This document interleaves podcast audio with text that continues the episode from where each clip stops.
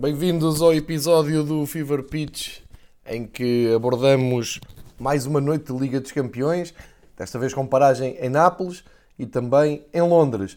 O som que abriu este episódio do Fever Pitch foi recolhido no estádio de São Paulo, em Nápoles, e foi, foi assim que os adeptos do Nápoles brindaram o regresso da Liga dos Campeões à cidade italiana. Muita curiosidade para ver como o Messi eh, iria render naquele piso sagrado de Diego Maradona. Ficou bastante aquém a prestação do astro argentino. De qualquer maneira, eh, o Barcelona acaba com um bom resultado em Nápoles. Mas vale a pena começar por aquilo que aconteceu em Londres mais um passeio, mais uma demonstração de força do Bayern de Munique. Começo este balanço dos dois jogos da Liga dos Campeões, primeira mão dos oitavos de final da Champions, com esta reflexão. Todas as equipas alemãs, todas as equipas da Bundesliga, chamadas a jogar nesta primeira mão das provas da UEFA, tanto na Champions como no campeonato da, da Liga Europa, acabaram com um saldo só de vitórias. Isto vale a pena pensar um pouco nisto, porque olhando para o que foi os compromissos de, das equipas alemãs na primeira volta da Liga Europa, temos o Bayer Leverkusen a ganhar ao Porto, o Eintracht Frankfurt a golear o Salzburgo e o Wolfsburgo em vantagem com o Malmö. E na Liga dos Campeões, Antes desta vitória do Bayern de Munique em Londres, já tínhamos tido o Leipzig a ganhar também em Londres ao Tottenham e o Borussia Dortmund a bater o PSG. Portanto, isto é uma demonstração de força, de competitividade e de qualidade da Bundesliga. Muitas vezes apontam-se uh, diferenças, vantagens e desvantagens entre o top 5 de campeonatos uh, europeus e uh, quase sempre acabamos dizendo que a Premier League é capaz de, de ser o campeonato uh, mais exemplar. Há muitos anos que eu digo que a Bundesliga é um exemplo de organização, de competição, de calendarização, horários, tudo. E esta, esta força que a Bundesliga está a dar nesta hum, primeira ronda europeia de 2020 vale, hum, vale a pena uh, fazer refletir porque isto não pode ser só coincidência, há aqui realmente uma, um, um poderio de, das equipas alemãs. Depois, claro, nem, nem todas vão, vão chegar à final, nem todas vão ganhar competições, mas fazendo este apanhado é muito curioso. E fazendo uma comparação direta, nesta, nesta primeira ronda de, de jogos de competições da UEFA, temos 2-0 para a Bundesliga. Já disse, o Leipzig foi ganhar ao, a Londres ao Tottenham e agora o Bayern ganha ao Chelsea. Portanto, eh, em dois jogos, quatro golos de equipas alemãs, zero de ingleses. Isto vale o que vale, mas eh, é uma reflexão que, que é interessante, no mínimo, é interessante. Olhando agora mais detalhadamente para o que nos deu este Chelsea 0, Bayern de Munique 3, no fundo comprovou-se o maior favoritismo uh, do Bayern de Munique. Isso não há dúvidas nenhumas. Ninguém estava à espera uh, que o Chelsea uh, acabasse por, por ser muito superior ao Bayern ou sequer que conseguisse levar para discussão a eliminatória. Mesmo assim, na primeira parte, eu acho que o Chelsea fez um jogo bastante interessante. Pelo menos dividiu a quantidade de oportunidades com, com o Bayern e deixou ali um ponto de interrogação sobre o que poderia ser a eliminatória. Agora, realmente, depois com o desgaste da, da equipa, depois uh, com a rotação também de, dos jogadores, o plantel do Bayern muito mais forte, um, acabou por vir ao de cima a maior qualidade individual e coletiva do Bayern. Há aqui uma curiosidade que eu queria uh, destacar, que é o facto de se ter dito que o Chelsea jogava com muitos jogadores novos, eh, novos em termos de experiência europeia e também novos de idade, e criou-se ali uma, falta, uma falsa eh, expectativa de termos frente a frente uma equipa mais nova e outra mais veterana. E isso não é verdade. Se nós formos ver a média de idades do, dos dois 11, vamos chegar à conclusão que o Bayern até está ligeiramente mais novo. Uh, a média de idades do 11 do Chelsea é 27,6 anos e a do Bayern era 27,3 anos. Portanto, como se vê, o Bayern tem aqui uma mescla entre veteranos e juventude também muito interessante. Agora, acontece é que no Chelsea estavam jogadores um, claramente menos conhecidos do, do grande público e também uh, com menos experiência na, na Europa. Duas das figuras do, deste Chelsea uh, Bayern até são algo inesperadas, porque fogem um pouco um, aos nomes mais mediáticos, como o, o Müller, o Lewandowski, um, o Coman, que são jogadores que já têm muitos anos disto. Os jogadores, nomeadamente um dos jogadores que teve em grande destaque, e se calhar nem toda a gente estava preparada para a, a qualidade que mostrou, é o jovem Alphonse Davies. Ele que faz eh, ali a, a posição esquerda da defesa do, do Bayern. Para quem vê a Bundesliga, isto já não é, não é novidade para ninguém. Para quem acompanha mais as competições europeias, pode ter ficado surpreendido. E vale a pena olhar mais a fundo para o que é que é a vida do Alphonse Davies, ele que é internacional canadiano, mas a vida dele começa com uma fuga dos pais da Libéria por causa da guerra e acabou por nascer num campo de refugiados no Ghana. Este é o, o início do Alphonse Davies. Depois, aos 5 anos, é que foi do, do Ghana para o Canadá, onde se estabeleceu e acabou por aparecer uh, a jogar na MLS, na competição do, dos Estados Unidos da América, onde foi detectado e onde foi contratado pelo Bayern e com 19 anos uh, chegou à Alemanha, ganhou o lugar e neste momento é um dos defesas esquerdos, ala esquerda se quiserem, mais interessante a atuar na Europa. Ontem fez um jogaço, uh, inclusive esteve de, diretamente ligado um, aos gols do, do, Bayern. Numa das jogadas incrível, o meter de força pelo lado esquerdo, a levar a bola até à linha e depois a centrar um, diretamente para o gol de Lewandowski, que obviamente não falhou. Mas Alphonse Davis foi talvez a grande figura de, deste primeiro jogo. E depois, claro, temos o Gnabry, que marca dois gols, tem aquela celebração uh, já típica de quem está a temperar a comida.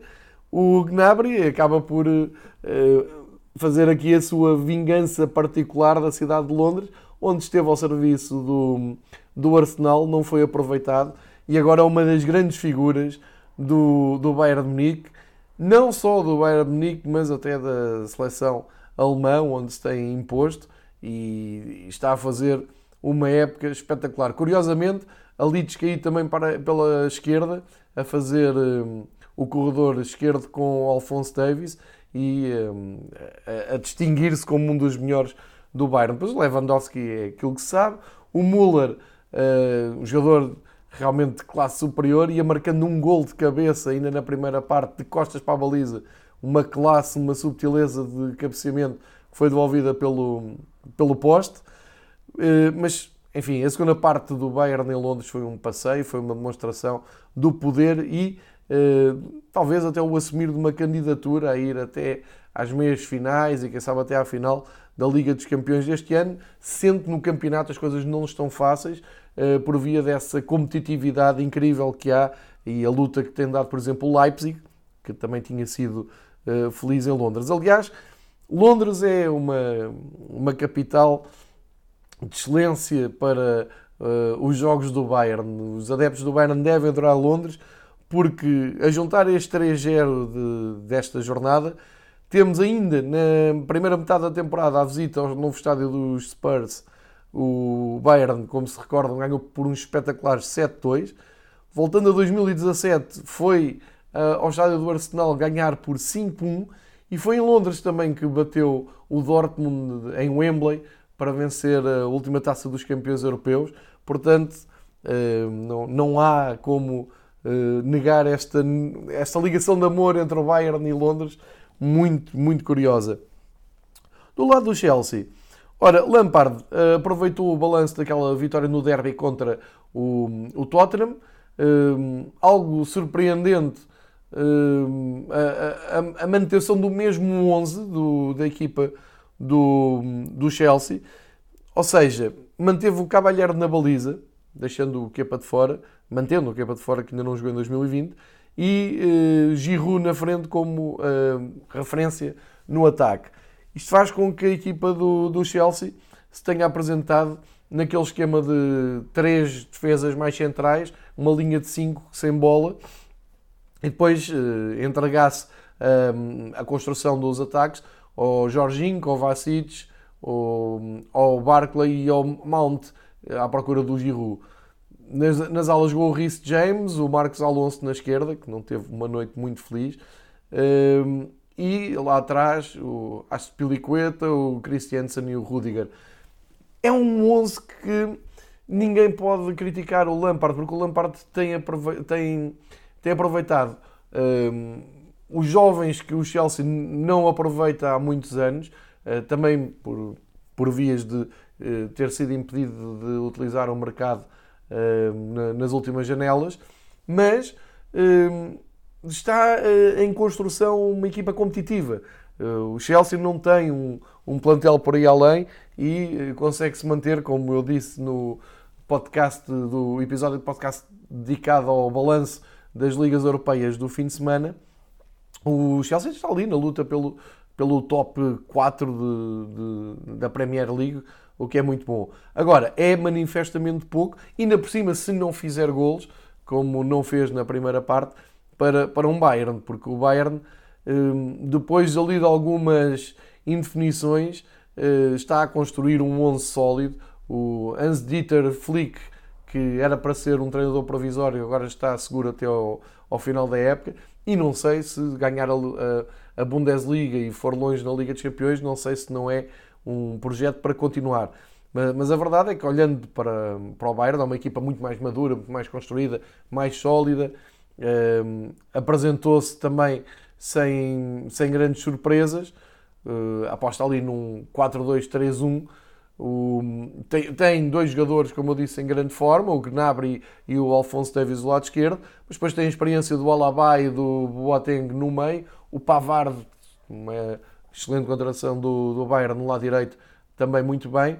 O Tiago Alcântara e o Kimmich a jogarem ali, mais a fecharem no, no meio, e depois liberdade total para o Müller, para o Coman e Lewandowski sempre um perigo à solta. Portanto, é uma equipa muito bem construída e se juntarmos a este, a este 11 ainda o Goretz, o Coutinho e o Tolisso que, que entraram, vê-se que tem uma, uma capacidade, um poder de fogo muito, muito grande. Portanto, uma grande vitória do, do, do Bayern. O único senão foi a saída do, do Coman, porque o Kingsley Coman aos 66 minutos, ilusionado, entrou o Coutinho. Não sabia bem a profundidade da lesão, mas uh, já se percebeu que será uma ausência curta. 5, 6 dias, segundo uh, informações oficiais nas redes sociais do Bayern, portanto também não, não há de ser assim nada de grave para, a segunda mão.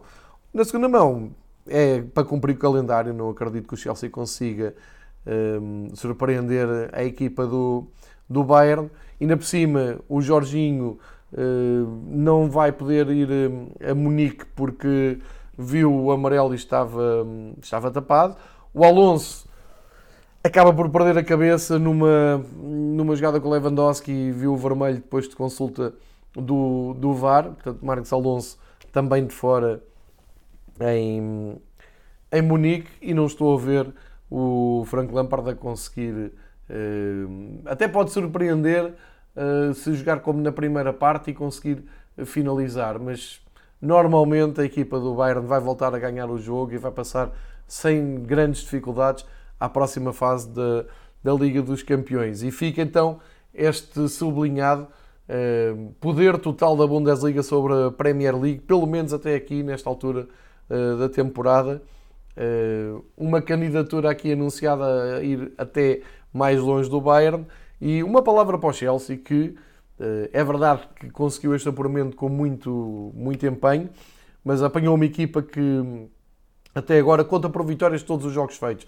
O Bayern nesta Liga dos Campeões tem 7 jogos, são 7 vitórias, é um nível muito diferente, mas o Chelsea está em construção, o Frank Lampard merece crédito no, em Stamford Bridge, tem feito um, um 11 e tem, tem feito um futebol interessante, com nomes que não eram conhecidos do grande público e, portanto, espero que consiga aproveitar a, a janela de transferências no, no verão, que consiga acertar nas, nas transferências para fortalecer o plantel e para melhorar também este 11. Para já é curto para a Liga dos Campeões, uh, ainda para mais quando, em comparação com o colosso Bayern de Munique.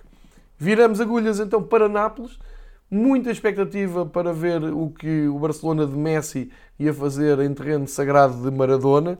Foi muito falado, mas a verdade é que toda a expectativa ruiu logo na primeira parte. Jogo muito fraco em Nápoles. Um jogo mau para esta fase da, da Liga dos Campeões. Culpa dos dois. O Nápoles teve a estratégia que ninguém pode uh, pôr em causa, porque se pusermos de frente a equipa do Nápoles, o plantel do Nápoles e o do Barcelona, ninguém poderia exigir à equipa de Gattuso que fosse para cima do, do Barcelona uh, e tentasse desalmadamente ganhar o jogo com posse de bola. Depois, do lado do Barcelona, aquela um, perdição por ter a bola, ainda para mais a rotação de bola de pé para pé que aqui que a Setien gosta tanto, eh, mas a verdade é que ao fim da primeira parte estava 0-0 e uh, não havia nada para contar, porque o Barcelona tinha, uh, penso que acima dos 70% de posse de bola, mas zero remates enquadrados à baliza do, do Nápoles. e por outro lado, o Barcelona, com tanta posse de bola, ainda teve que contar com Ter Stegen em grande forma para quando fosse chamado, quando fosse chamado, acabar por, por estar bem. Eu disse, acabou 0-0, é mentira, não acabou nada 0-0, como é evidente, acabou 1-0, era o que eu queria dizer. A primeira parte em Nápoles, o Martins marca aos 30 minutos. Portanto, uma primeira parte muito desinteressante no sentido em que praticamente só houve esse remate do Martins à baliza, foi gol. Agora, este momento vale a pena parar e olhar para ele, porque para já, simbolicamente, é o gol em que Dries Martins, o belga, apanha o Amsic como melhor marcador de sempre do, do Nápoles. E quer dizer, chegar aos 121 golos pelo Nápoles, a marcar um gol ao Ter Stegen em plena Liga dos Campeões, não é para todos. Depois, porque acabou por ser um, um pouco o grito de revolta da, da equipa do Nápoles, quando tinha bola, tentava vingar-se e desferir rápidos ataques, eh, nomeadamente com o Insigne, que teve muito, muitíssimo bem, sempre muito um, inconformado à procura de levar uh, a equipa para a frente. Também o Callejon, o Zielinski, o Fabian Ruiz, que foi jogador do Kiki Setien no, no Betis, aliás, como o Júnior uh, Firpo, que jogou na esquerda da defesa do, do Barcelona. Mas aos 30 minutos, essa jogada, uma belíssima jogada do Nápoles, uh, que acaba com uh, o remate do Dries Martens a dar um zero. Era uma vantagem que, quando paramos no intervalo para ver os tais números, a tal porcentagem de mais de 70% para o Barcelona, é difícil de entender. Mas se virmos que esta posse de bola do Barcelona é um pouco enfadonha, sempre à procura de um rasgo de gênio do, do Messi, à procura que o Griezmann uh, consiga surpreender ali na, no último terço, acaba por se perceber que, sem conseguirem criar nenhuma oportunidade de gol, acabam por ser ao intervalo a perder. Surpreendente em relação aos números, mas não em relação à eficácia que o, que o Nápoles mostrou. Depois, na segunda parte, um, o Gattuso esteve bem taticamente, percebeu que se conseguisse um, pôr músculo no meio, no corredor central principalmente, se conseguisse fechar a porta por aí, um, conseguisse prever o jogo e acertar as marcações, ia tirar grande parte da capacidade de ataque do Barcelona. E assim o fez, obrigando que a bola fosse sempre para as alas, onde estava o Artur Vidal, onde estava o Griezmann, um, e depois também a contar com a desinspiração do reforço Frankie de Jong, que parece claramente uma peça fora do, da, daquele puzzle. Não, o De Jong não está a ser eficaz, não está a conseguir mostrar aquela dinâmica um, que o celebrizou no, no Ajax. Neste momento parece até um corpo, um corpo, um corpo estranho ali naquele meio campo com o Sérgio Busquets e o Rakitic. Mas não, longe de mim querer dizer que é o jovem holandês o problema de Barcelona, nem, não é nada disso, mas a verdade é que também não foi um, um elemento mais. O que acontece é que o Barça, apesar de conseguir fazer uma versão mais alta agora com o Kiki Setien do que fazia com o Valverde, nomeadamente com a disponibilidade um, do Busquets e do Rakitic em, em, subir linhas e a cair em cima da, do adversário com bola, a verdade é que o Nápoles conseguia ir saindo, um, embora na segunda parte tenha praticamente abdicado de, dessa tentativa de surpreender o Barcelona. Depois tudo ficou mais, um, mais complicado para o fim, com a expulsão do, do Arthur, o Arthur Vidal, já, já lá vamos. Mas uh, ao, ao, ao, do minuto 57, o Griezmann faz o 1 a 1 e pensou-se que, que era o ponto de viragem da eliminatória e do jogo. Ou do jogo e da eliminatória, assim é que é. O Barcelona, com 1 aos 57 minutos, poderia aproveitar uh, um desnorte do Nápoles, porque o Nápoles ficava ali com um embrulho que era. Um, defendia aquele resultado e tentava depois surpreender em Barcelona, desfazia-se daquela postura mais cerrada, de mais preocupação em defender, de estagnar o corredor central, ir à procura do 2-1 e poderia ser aí surpreendido. Pois bem, o que aconteceu foi um misto dos dois. O Nápoles acabou por soltar mais. Curiosamente, nessa altura, o jogador mais importante do Barcelona foi o Ter Stegen, ele por três vezes negou golo ao, ao Nápoles, portanto vê-se que uh, houve aqui uma tentativa do Nápoles voltar uh, à vantagem, uh, mas quando o Nápoles perdia a bola, e é normal, qualquer equipa que perca a bola para um, um adversário que conta na, na, frente com Griezmann, Messi e Vidal, e Rakitic agora, claro que tem que ter aquela preocupação de, de vir para trás. No final de, na parte final da, da partida, fica marcado pelo cartão vermelho ao, ao Arthur Vidal, como eu disse há pouco, no último minuto de jogo. Uma, enfim, eu vou dizer, chamar uma parvoíce do internacional chileno, que viu um amarelo e depois picou-se com o Mário Rui, inclusive chegou a ameaçá-lo, eh, e o português acaba por ser responsável pela expulsão do Vidal, menos um, uma dor de cabeça para o Nápoles na segunda parte. Vidal fica fora da, da segunda mão. Mas uh, o Mário Rui não sai bem disto tudo porque o Gattuso, depois do fim, uh, criticou o Mário Rui na altura do gol. Eu acho que é um. do gol sofrido, o gol do, do Barcelona. Eu acho que é um, algo injusto dizer que a culpa é do, do Mário Rui. Enfim, o Nelson Semedo ganhou ali uh, profundidade, descobriu depois o, o Griezmann. O passe é do Sérgio Busquets, é um muito bom passe. Enfim, o Gattuso é, já sabe que é, um, tem, tem este feitio. Não me pareceu, ainda disse que o Maximovic devia ter, um, devia ter uh, feito ali a cobertura. Enfim, percebe-se, mas não é elegante.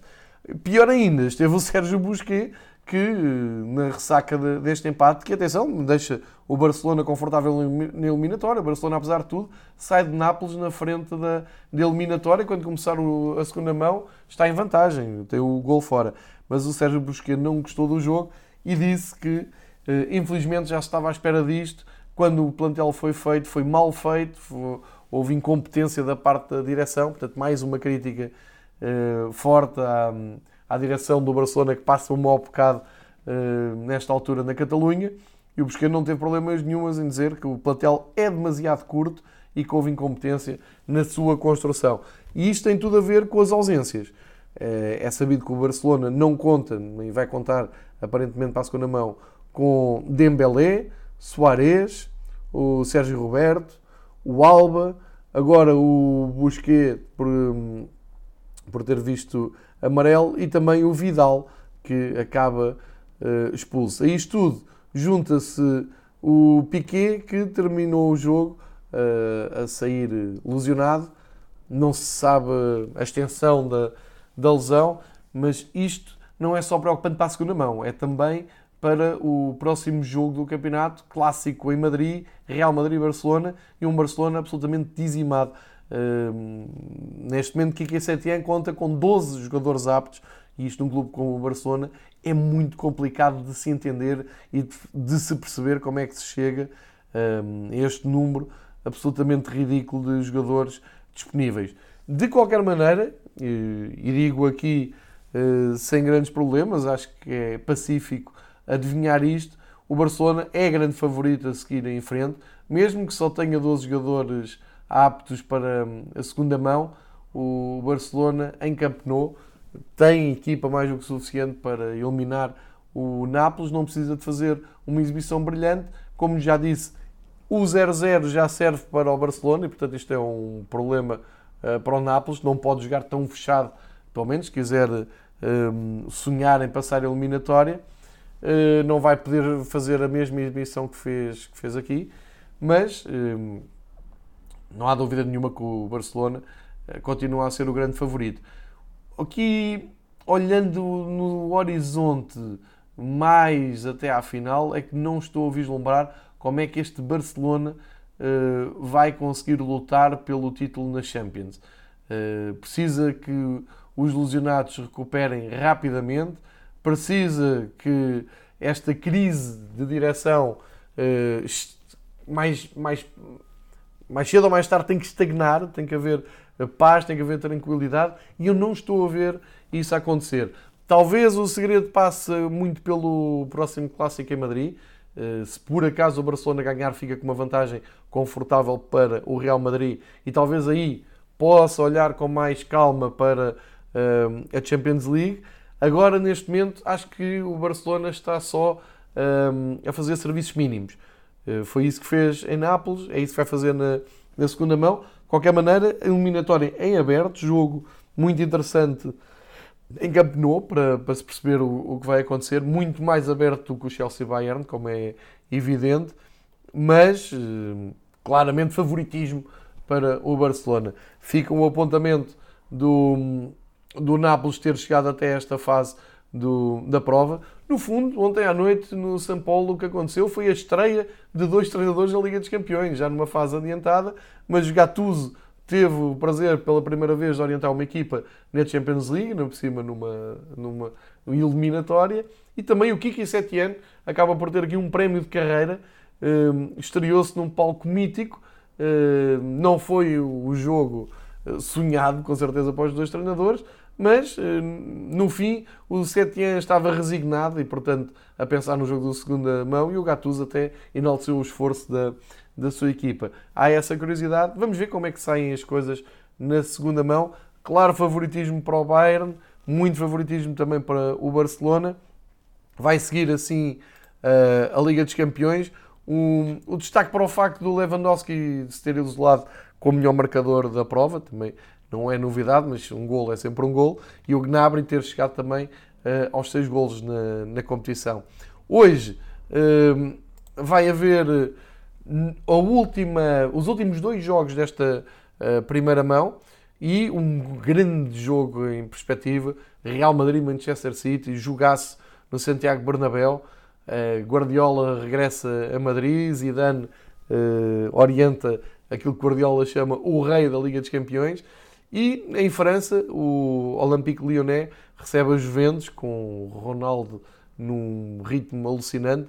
Dois jogos que um, vão captar as atenções hoje. Atenção que hoje também há um, um Sporting Braga Glasgow Rangers, segunda mão da, da Liga Europa, também para seguir com toda a atenção. Portanto, voltamos com o rescaldo destes uh, dois jogos da Liga dos Campeões e também um olhar ao Braga que vai decidir a sua sorte uh, europeia também hoje. Voltamos no próximo episódio com mais futebol das provas da UEFA. Obrigado por ouvir o Fever Pitch.